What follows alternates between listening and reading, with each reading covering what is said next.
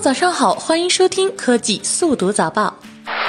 董明珠现场演示格力手机，雷军看后神回应。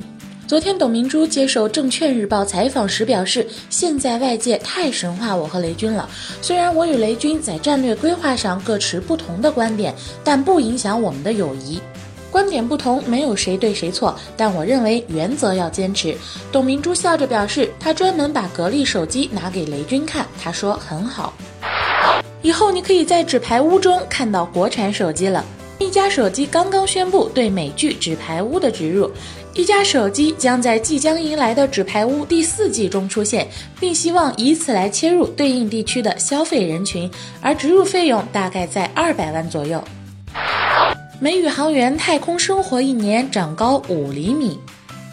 美国航空航天局宇航员斯考特·凯利原本与他的双胞胎兄弟一样高，然而经过了一年的太空生活后，凯利的身高比他的兄弟高了两英寸，约五厘米。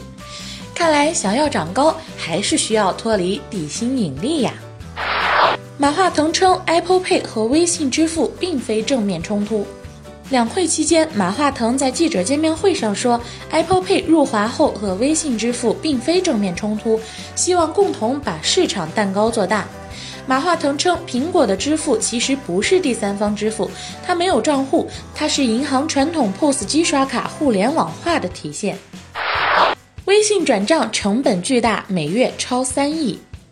根据央广网的报道，昨天马化腾在媒体见面会上谈到微信转账收费时表示，微信转账带给微信的成本压力大，只要资金从银行转出，银行就会收取千分之一的手续费。